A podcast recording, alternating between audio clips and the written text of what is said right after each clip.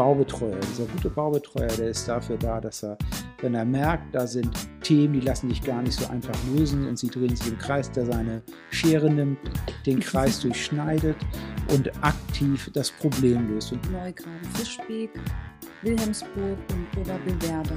Wie kann sich nun eine Baugemeinschaft auf einer dieser genannten Gebiete erfolgreich bewerben? Und dann ganz wichtig, ein guter Baubetreuer hat überhaupt keine Scheu, jemand auf die Füße zu treten, egal wem das ist. Zu Anfang sieht man also viel Beton und das ist auch so, wenn man so im Rohbau in seinem Haus steht. In einer Baumaßnahme, Carsten, darf das Thema Finanzierung nicht fehlen. Hat der Baubetreuer denn da auch eine Aufgabe? Ohne Finanzierung läuft gar nichts. Herzlich willkommen zu unserem zweiten GSF Immo Podcast. Mein Name ist Tu Fung No und gegenüber mir sitzt mein Interviewpartner Carsten Wagner, der heute mit mir über das Thema Baugemeinschaften spricht. Warum ist Baugemeinschaften so wichtig? Dazu ein Zitat von der Hamburger Stadtentwicklungssenatorin Frau Dr. Dorothee Stapelfeld im Jahr 2019. Die Stadt hat seit 1990 über 160 Baugemeinschaftsprojekte mit rund 3700 Wohnungen unterstützt und auf den Weg gebracht. Baugemeinschaften liefern oftmals Impulse für die Belebung und Stabilisierung von Nachbarschaften und können durch ihr soziales Miteinander Quartiere bereichern. Aus diesem Grund werden in den neuen großen Entwicklungsgebieten 20 Prozent der Wohnungsbaugrundstücke für Baugemeinschaften vorbehalten, sodass gute Perspektiven für Baugemeinschaften in Hamburg bestehen. Lieber Carsten, als langjähriger Experte und Baubetreuer mit etwa 80 betreuten Projekten möchte ich dich als erstes fragen, was sind eigentlich Baugemeinschaften und welche Sehnsucht steckt dahinter? Baugemeinschaften sind Projekte, in denen Menschen zusammen bauen und wohnen wollen. Diese Menschen haben ganz verschiedene Ideen. Die einen wollen ein ganz ökologisches Projekt, die anderen wollen eine Ideologie verwirklichen, die dritten wollen ein soziales Projekt, die vierten wollen sozial Benachteiligte aufnehmen und dann gibt es auch Menschen, die wollen einfach nur wohnen. Ich kann mir gut vorstellen, dass es gerade einige Zuschauer und Zuschauerinnen gibt, die noch wenig mit dem Thema Baugemeinschaften in Berührung kamen und sich gerade vielleicht fragen, wie entsteht eigentlich eine Baugemeinschaft? Finden sich die Menschen zufällig oder sind es sogar beste Freunde, die einfach jetzt die, äh, plötzlich die Idee äh, bekommen, zusammenleben zu wollen? Oder anders gefragt, was für Typen von Menschen kann ich mir da vorstellen? Früher waren es die Linken, die wollten zusammen wohnen, Häuser besetzen, alternative Projekte machen. Heute sind Baugemeinschaften in der Mitte der Gesellschaft angekommen. Also ganz normale Leute, die nämlich auszeichnet, dass sie andere Baugemeinschaften kennen und sagen, Mensch, genauso wie die da in der Baugemeinschaft, so will ich auch wohnen. Zu deinen Erfahrungen nachgefragt, warum ist es so wichtig, einen guten Baubetreuer von Anfang an zu haben?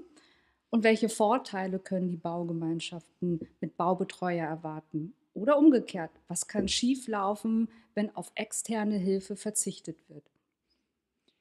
Ein guter Baubetreuer, der spart sein eigenes Honorar schon der Baugemeinschaft ein, ehe überhaupt der erste Spatenstich getätigt wurde. So ein Bauprojekt fängt ja an, wo man, dass man zuallererst sich Gedanken darüber macht, welche Verträge schließe ich überhaupt ab, was sind Vertragspassagen, die sich dort wiederfinden müssen, speziell für eine Baugemeinschaft und welches nicht.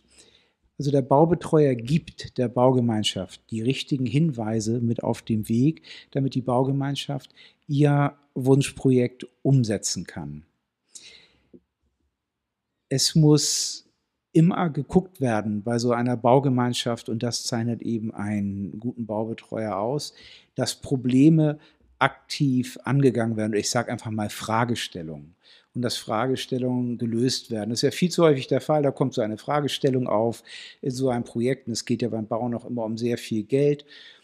Und alle schauen erstmal, warum war ich es nicht, wie ich enthafte ich mich, wen schreibe ich an, dass ich es nicht war, auf wen schiebe ich es und in welchen Kreislauf bringe ich das, dass es sich ewig in Kreis dreht. Und dieser Baubetreuer, dieser gute Baubetreuer, der ist dafür da, dass er, wenn er merkt, da sind Themen, die lassen sich gar nicht so einfach lösen und sie drehen sich im Kreis, der seine Schere nimmt, den Kreis durchschneidet und aktiv das Problem löst. Und dafür ist es eben wichtig, dass dieser Baubetreuer auch die so orientiert ist, dass er nicht sagt, ich moderiere nur die Prozesse, sondern er ja. muss die Prozesse aktiv in die Hand nehmen, man muss in die Verantwortung gehen und er muss sich auch in der Verantwortung sehen. Und viel zu sehr erlebe ich gerade in den letzten Jahren, dass immer mehr danach geguckt wird, uh, kann ich den Rat geben?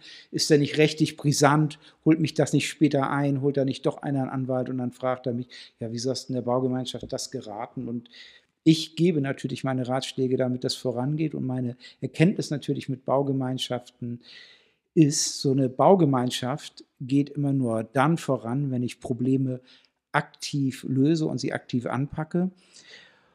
Und indem ich also diese Probleme so aktiv löse, sind es am Ende gar keine Probleme mehr. Und zu dieser Erkenntnis muss so jemand, der Baubetreuung macht, erstmal kommen, dass er, dass er weiß, das Problem lösen löst es. Nicht den Anwalt einschalten, die Enthaftung besorgen, andere Leute suchen, sondern ich löse das Problem und, und am Ende ist dann überhaupt nichts mehr über, über das ich überhaupt diskutieren muss. Irgendwann steht so ein Haus ja auch da und dann habe ich meine Gesamtkosten da und auch da zeigt sich ein guter Baubetreuer, also sind die prognostizierten Kosten tatsächlich auch die Kosten, zu denen das Haus gebaut wurde. Und dann ganz wichtig, ein guter Baubetreuer hat überhaupt keine Scheu, jemand auf die Füße zu treten, egal wen das ist, denn es gibt immer Situationen, da machen Bewohner Ärger, da macht die Behörde Ärger, da macht die Politik Ärger, da macht womöglich ein Senator Ärger, wer es auch immer ist. Ja, und da muss ihnen eben auf die Füße getreten werden, da muss eben mal gesagt werden, ja, das, ich bringe das Projekt voran. Und dann gibt es eben drei Leute, die mich nicht mehr mögen. Hauptsache, mein Projekt kommt jetzt voran. Der muss also aktiv steuern und nicht nur moderieren und er muss alles in die Hand nehmen. Für neu gegründete Baugemeinschaften gibt es ja neue Gebiete in Hamburg zu ergattern. Da haben wir Neugraben-Fischbeek, Wilhelmsburg und Oberbillwerder. Gehen wir das doch mal als plakatives Beispiel an. Wie kann sich nun eine Baugemeinschaft auf einer dieser genannten Gebiete erfolgreich bewerben? Gibt es zu diesen Gebieten auch etwas Spezifisches zu beachten? Ja, einmal würde ich immer unterscheiden zwischen Oberbewerder, Neugraben-Fischbeck und Wilhelmsburg, denn Oberbewerder und Neugraben-Fischbeck werden sich nicht einer sofortigen sehr großen Nachfrage erfreuen, sondern nur im Laufe der Zeit. Das heißt also, wer auch immer sich dort auf Grundstücke bewirbt, weiß, A, es gibt gar nicht so viele Bewerber und E, es wird dauern, es wird aber auch sicher kommen. Nur eben sind es andere Zeiträume. In Wilhelmsburg wird es anders sein. Da wird es schneller viele Bewerber geben um die Baugemeinschaftsgrundstücke und dort muss ich dann mit einem sehr pfiffigen, klugen und sofort an, ja, ansehnlichem Konzept mich bei der Agentur für Baugemeinschaften und dem Auswahlgremium um diese Grundstücke bewerben. Was meinst du, Carsten, wie lange der Prozess für eine Baugemeinschaft bei einer solchen Bewerbung dauern würde, bis eine Zusage kommt? Das kann häufig viele Jahre dauern, hängt sehr von dem Projekt und von dem Projektstand ab, wann die Ausschreibung rausgeht, wie die Rahmenbedingungen grundsätzlich sind, ist schon Baurecht geschaffen und wie weit ist auch die Baugemeinschaft. Was wir häufig gemacht haben, um Projekte zu beschleunigen und auch für alle Beteiligten zu vereinfachen, ist, dass wir uns Partner gesucht haben, also klassische Investoren und Genossenschaften und Stiftungen, soziale Träger, die sich gemeinsam auf ein Baufeld bewerben und verpflichten, um dann in dieser, ja, nennen wir es, Zweckgemeinschaft, in dieser Zweckgemeinschaft dann aber zielgerichtet und dann auch schnell das Projekt herstellen. Das heißt also, die Baugemeinschaft ist zwar ein selbstständiges, aber doch Anhängsel einer größeren Gemeinschaft und wird dann auch von dieser mitgeschoben und schiebt sie vielleicht aber auch mit an. Alles unter dem, mit dem Ziel, kostengünstiger, gemeinsam und schneller zu bauen. Okay, und wenn sich Baugemeinschaften darauf bewerben wollen, was meinst du, wie sich Baugemeinschaften besonders abheben können? Die Baugemeinschaft muss sich heutzutage natürlich viel einfallen lassen. Sie muss ein soziales Konzept haben, sie muss ein ökologisches Konzept haben, sie muss die Wohnungsgrößen einhalten, sie muss kostengünstig sein. Das muss sie aber sowieso. Ohne das braucht sie sich gar nicht bewerben. Sie muss aber darüber hinaus viel weitergehende Ideen haben. Also sie muss sich zum Beispiel Gedanken darüber machen, wie sie nicht nur innerhalb der Baugemeinschaft soziale Strukturen schafft, sondern auch, wie sie mit ihren sozialen Strukturen nach außen wirkt. Sie muss sich auch Gedanken darüber machen, ob sie vielleicht mit Feng Shui arbeitet. Sie muss sich auch Gedanken darüber machen, wie sie kreislauffähig baut, also kreislauffähige Baustoffe dort einsetzt, wie sie es belegt und darstellt und nach außen hin dokumentiert. Lass uns gerne doch die Aufgabenfelder eines Baubetreuers näher beleuchten. Kannst du mir aufzeigen, was du als Baubetreuer in der GSF Immo konkret an Aufgaben hast, also von der Planung bis zum Abschluss? Aktuell betreue ich ein Baugemeinschaftsprojekt, wo die äußere Hülle fertig ist, die Stadthäuser Finkenau, aber wo das Dach niemals fertig wurde. Das sind 24 Stadthäuser in Reihe. Hier sieht man so einen kleinen Ausschnitt von diesen Stadthäusern. Diese Stadthäuser haben im Moment eine komplette Dachsanierung. Wir hatten offensichtlich den schlechtesten Dachdecker der Welt. Eigentlich alles fertig, aber die ganzen Dachdeckerleistungen müssen nochmal wieder neu gemacht werden. Da fängt man eben an. 2013 hat das Projekt begonnen. 2016 haben wir den Grundstein gelegt und ich halte da so eine Kupferhülse in der Hand, wo ich alles Mögliche reinsammle, von Zeitungen über Pfennige und Bilder von denen, die die Kinder gemalt haben und jeder schmeißt was rein. Wir versenken das Ganze in den Grundstein. Wenn man mal so weit ist bei der Grundsteinlegung, ist natürlich schon über Jahre vieles erledigt. Dann hatte ich schon drei Jahre Arbeit, die ganzen Prozesse auf den Weg zu bringen. Wir mussten die Leute alle zusammensammeln, die Finanzierung auf die Beine stellen, die Verträge mit den Architekten machen. Und hier bei der Grundsteinlegung gibt es auch schon längst die ganzen Verträge mit den Baufirmen, sonst gäbe es keinen Grundstein so eine Gruppe lässt sich dann immer gerne fotografieren. Die Gruppe ist noch viel größer. Es sind ja immerhin 24 Häuser. Es sind über wow. 100 Personen, die dort wohnen. Hier ist jetzt nur ein kleiner Ausschnitt. Die freuen sich jetzt natürlich mhm. alle über dieses Foto. Aber wenn man das Foto heute machen würde, denke ich, würden die sich noch, noch immer freuen. So eine Bauphase ist immer eine kleine Herausforderung. Einige haben grauere Haare, aber aber ansonsten, glaube ich, würden die alle noch immer genauso lachen und sind total glücklich in diesem Bauvorhaben. Ja, wenn man dann mal angefangen hat zu bauen, dann gibt es viel Beton zu sehen. Hier sind zum Beispiel die eingeschalteten Wände, die kleine Brückenbauwerke sind, weil darunter die Tiefgarage ist. Als Baubetreuer hat man in dieser Zeit die ganzen Abrechnungen mit dem Rohbauer, die muss man prüfen. Der Architekt prüft das technisch, der Baubetreuer auf Vertragsübereinstimmung. Da ist natürlich auch eine Zeit, wo dann noch mal Sonderwünsche kommen, wo einzelne Bewohner dann kommen und sagen, Mensch, hier, da will ich aber das und das haben, da will ich einen Kamin haben und hier hätte ich gern fünf extra Steckdosen und hier brauche ich noch fünf Mediendosen mehr und vielleicht muss die eine Wand dann doch noch verschoben werden.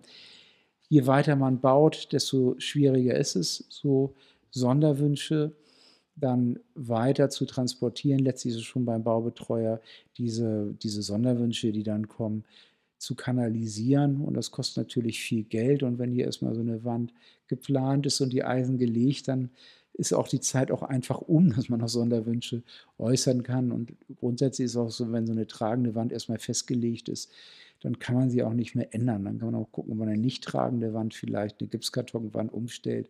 Das kann man ja noch immer relativ lange aber alles, was hier jetzt in Beton gegossen ist auf dieser Baustelle, das muss dann auch da bleiben und da kann man nicht mehr viel dran rumschieben. Dann kann man gar nicht mehr dran rumschieben im Nachhinein, wenn die Wand erstmal steht. Sonst wird es teuer und aufwendig und hält so eine Baustelle auf. Und der Baubetreuer muss eben auch dafür sorgen und allen klar machen, ey Leute, eure Betonwände werden nicht verschoben, weil wenn deine verschoben wird, dann hältst du die ganze Baustelle auf und dann werden hier alle später einziehen. Zu Anfang sieht man also viel Beton und das ist ja. auch so, wenn man so im Rohbau in seinem Haus steht, dann sieht das alles viel zu klein aus. Und wenn die Drehsteifen noch drin sind und die Gerüste nachher alle davor, dann sieht es noch kleiner aus. Und wenn es aber erstmal fertig ist und alles weiß gestrichen, dann sieht es wieder viel größer aus, als es dann später eingerichtet wird. Wir bauen natürlich auch Tiefgaragen oder mussten, mussten hier Tiefgaragen bauen, weil es ja nicht so, dass die Leute jetzt nicht null Autos haben, vor allem nicht in Uhlenhorst. Da läuft es mehr darauf hinaus, dass ganz viele Elektroautos am Ende in einer Tiefgarage stehen, aber die Tiefgarage, die ist natürlich da. Das war hier ein Baufeld, wo es noch ganz viele andere Bauherren gibt. Und hier sieht man aus dem Jahr 2014 mal so eine Animation, wie das mhm. später mal werden sollte. Und das ist natürlich ganz interessant, wenn man so viele Jahre dabei ist, so sieben Jahre später die Animation anguckt, was es mal werden sollte und denkt, Mensch, die Animation war schon schick, aber heute ist es noch viel schöner, wenn man davor steht, als damals diese Animation. Ja, ich kann das nur bestätigen. Ich war ja mit dir dort vor Ort. Ähm, auf jeden Fall ein sehr schönes Projekt, was entstanden ist. In einer Baumaßnahme, Carsten, darf das Thema Finanzierung nicht fehlen. Hat der Baubetreuer denn da auch eine Aufgabe?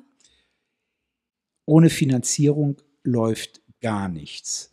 Und das ist ganz maßgeblich, dass der Baubetreuer sich darum kümmert. Wenn das ein selbstorganisiertes Genossenschaftsprojekt ist, muss der Baubetreuer dafür sorgen, dass die IFB-Finanzierung gemanagt wird und kommt. Wenn es eine Eigentumsfinanzierung ist, also ein Eigentumsprojekt, da muss der Baubetreuer dafür sorgen, dass alle Haushalte gemeinsam zu einem Geldinstitut gehen. Ja, Interessenten fragen sich sicherlich, ob ein Architekt mit seiner Rolle schon alles abdeckt. Stimmt das, Carsten? Was ist eigentlich die Zusammenarbeit von Baubetreuer und Architekten? Was kann ich oder wie kann ich mir das vorstellen? Der Baubetreuer hat die Auftraggeberrolle. Er vertritt die Baugemeinschaft bevollmächtigt gegenüber den Architekten. Und er muss dem Architekt sagen, was er zu tun hat. Er muss den Architektenvertrag formulieren, er muss ihm Ansagen machen und er muss ihm auch sagen, wo es anfängt und wo es aufhört. Und er muss dem Architekten auch auf die Füße treten, wenn der Architekt seinen Job nicht macht.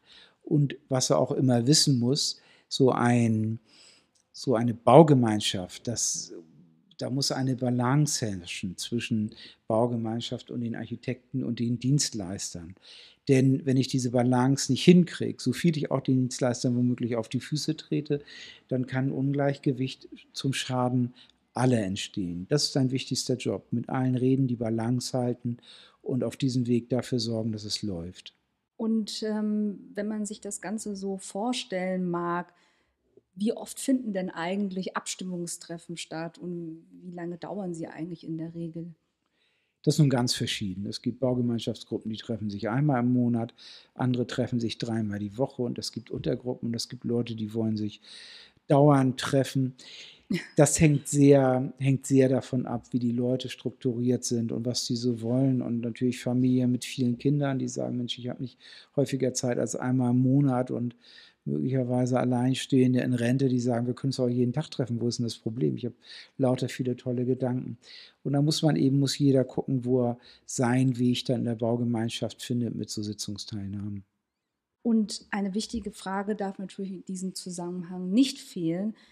Was kostet eigentlich ein Baubetreuer? Ein Baubetreuer kostet etwa ein Drittel des Architektenhonorares. Und das hängt aber sehr von seinen Aufgaben von ab, was er macht, vom Leistungsspektrum, was da nun wirklich beauftragt wird. Aber so als Daumenwert kann man immer sagen, Drittel vom Architekten. Okay. Dann zu deinen Erfahrungen und zu den Stimmungen, die du schon gesammelt hast äh, innerhalb der verschiedenen Baugemeinschaftsprojekten.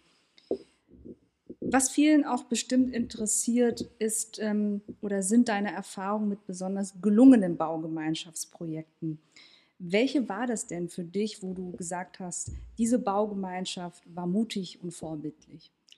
Eine Baugemeinschaft, die mir immer in Erinnerung bleibt, die ich besonders, ja, wahrscheinlich besonders mutig und besonders einprägsam finde, ist die autofreie Siedlung Saarlandstraße, wo schon seit über 20 Jahre die Bewohner vorführen, wie man ohne eigenes Auto in der Stadt leben kann. Mhm.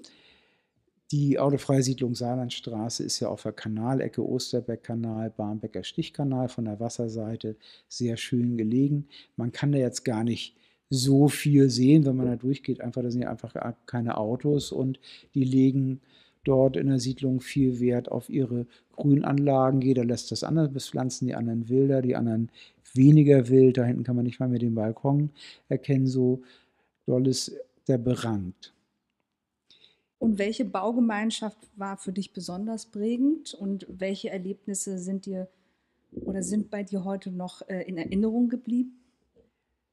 Eine Baugemeinschaft, eine jüngere, ist in der Marktstraße 7 bis 9, die für mich sehr prägend war. Wir haben damals in der Marktstraße ein Projekt gemacht. Hier sieht man jetzt ja noch mal ein paar Bewohner und ich bin auch mit dabei. Da haben wir den Baugemeinschaftspreis gewonnen für ein besonderes, ja, für ein besonderes Bestandsprojekt. Das hing damit zusammen. Wir hatten in diesem Vorhaben im Karolinenviertel 25 Haushalte und fast keiner dieser Haushalte hatte, hatte das Geld, um überhaupt finanzierbar zu sein und für die Banken kreditwürdig zu sein. Das ist ein Eigentumsprojekt, ein Bestandsgebäude, also in dem die Bewohner ihre eigene Wohnung oder ihr eigenes Haus gekauft haben und ein Neubau, wo sich aus einem anderen Baugemeinschaftsprojekt alle zusammengefunden haben und neu bauen wollten. Eine Mischung aus Bestand und Eigentum. Und die, diese Baugemeinschaft hattest du mit sehr viel Solidarität hinbekommen, nämlich dass ganz viele füreinander gebürgt haben dass dann auch Haushalte finanzierbar waren, die sonst niemals zu einer Bank hätten gehen können. Das fand ich sehr einprägsam und sehr bemerkenswert und toll, dass uns das so gelungen ist, dass wir tatsächlich auch wirklich unfinanzierbare dann doch finanziert bekommen haben und dieses Objekt erstellt haben. Was dann nach zehn Jahren so ein bisschen ärgerlich war, da hatten wir ein Problem mit der Heizung und konnten uns nicht auf eine technische Lösung verständigen, wie man das Problem löst haben wir für viel Geld die ganze Heizung einfach rausgerissen und wieder neu eingebaut, weil es sonst keine Lösung gegeben hätte. Sowas erlebt man natürlich auch mal so im menschlichen Miteinander. Das Schöne an so einer Baugemeinschaft ist natürlich, man kennt alle. Man hat die Leute während der Bauphase, man lernt die Stärken und Schwächen der Menschen kennen und sieht alle in Extremsituationen oder in netten Situationen und dass man alle kennt, ist ein tolles Angebot, was man sonst so nicht hat. Das ist eine Chance, aber na, wenn man es nicht haben will, dann eben nicht. Dann zieht man sich eben zurück und lebt sein Leben so, wie man es gerne hätte, auch ohne die Nachbarn. Ja, also ganz tolle Projekte, wie ich finde. Und vielleicht auch mal so ehrlich unter uns gesprochen, Carsten, wird eigentlich in Baugemeinschaften viel über Geld gestritten? ja ehrlich, unter uns gibt es natürlich nicht, weil ich immer ehrlich bin und das auch nicht nur unter uns. Mit dem Geldstreiten ist so eine Sache. Wenn die Baubetreuung das alles vernünftig aufsetzt, dann muss nicht über Geld gestritten werden. Wenn ja. die Verträge sauber gemacht sind und die Kosten vernünftig von der Baubetreuung verteilt sind, dann gibt es natürlich noch immer Begehrlichkeiten um Geld, denn es geht hier um viel Geld, aber es gibt keinen Streit um Geld. Mhm. Ja, bei meinen Recherchen zu Baugemeinschaften habe ich eine interessante Doku namens Ein Holzhaus für 13 Familien Abenteuer Baugemeinschaften vom SWR gesehen. Es gibt viele Kommentare zu der Doku, wo sich die meisten über eine gewisse Naivität der Baugemeinschaften wunderten. Es wurde zum Beispiel kritisiert, dass einige Parteien zu viele Wünsche hätten, die ihre Kosten sprengen würden natürlich. Kannst du das aus deiner Erfahrung bestätigen? Wenn ja, wie gehst du damit um? Das ist auch die Frage der Qualität der Baubetreuung. Wenn Dinge viel kosten und Einzelne wünschen das, dann müssen sie das natürlich auch bezahlen. Und wenn die Verträge klar sind, die Baubetreuung das alles vernünftig aufgesetzt hat, gibt es darüber auch keine Diskussion. Dann habe ich A, die Kostenwahrheit, die kann sich jeder anschauen und jeder sieht auch, was er an Zusatzkosten hat, wenn er bestimmte Wünsche umgesetzt haben will, die nicht im Standard enthalten sind. Ja, und weiterhin sahen auch viele das friedliche Zusammenleben als skeptisch an. Stimmst du dem zu oder hast du da eine andere Erfahrung gemacht? Das Zusammenleben in Baugemeinschaften ist natürlich friedlich, aber es ist natürlich auch intensiver, weil sich die Leute alle viel besser kennen und natürlich, weil viele komplexe Fragen im Miteinander geklärt werden müssen. Das muss ich nicht überall. Aber Streit gehört natürlich zu jeder guten Streitkultur und auch zum Leben dazu. Das stimmt. Ja, eine Baugemeinschaft scheint wirklich eine ganz besondere Lebenserfahrung zu sein. Man kann wohl sagen, dass es ein Stück weit Abenteuer ist. Daher meine letzte Frage an dich, Carsten. Was würdest du empfehlen, wie eine Baugemeinschaft für alle Beteiligten mit wenig Reibungen über die Bühne gebracht werden kann?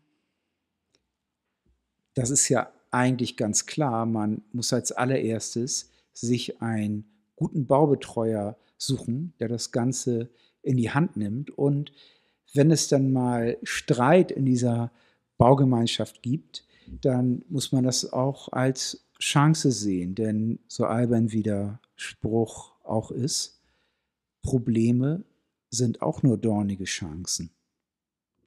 Ja, wenn das nicht ein gutes Schlusswort ist. Liebe Zuschauer und Zuschauerinnen, ich hoffe, Sie konnten einen guten Eindruck in das Thema Baugemeinschaften gewinnen und unseren Baubetreuungsexperten Carsten Wagner besser kennenlernen. Wenn Sie noch Fragen haben, scheuen Sie sich nicht, dem GSF Immo Team eine E-Mail an info@gsf-immo.de zu senden. Wir freuen uns und hoffentlich bis zum nächsten Mal.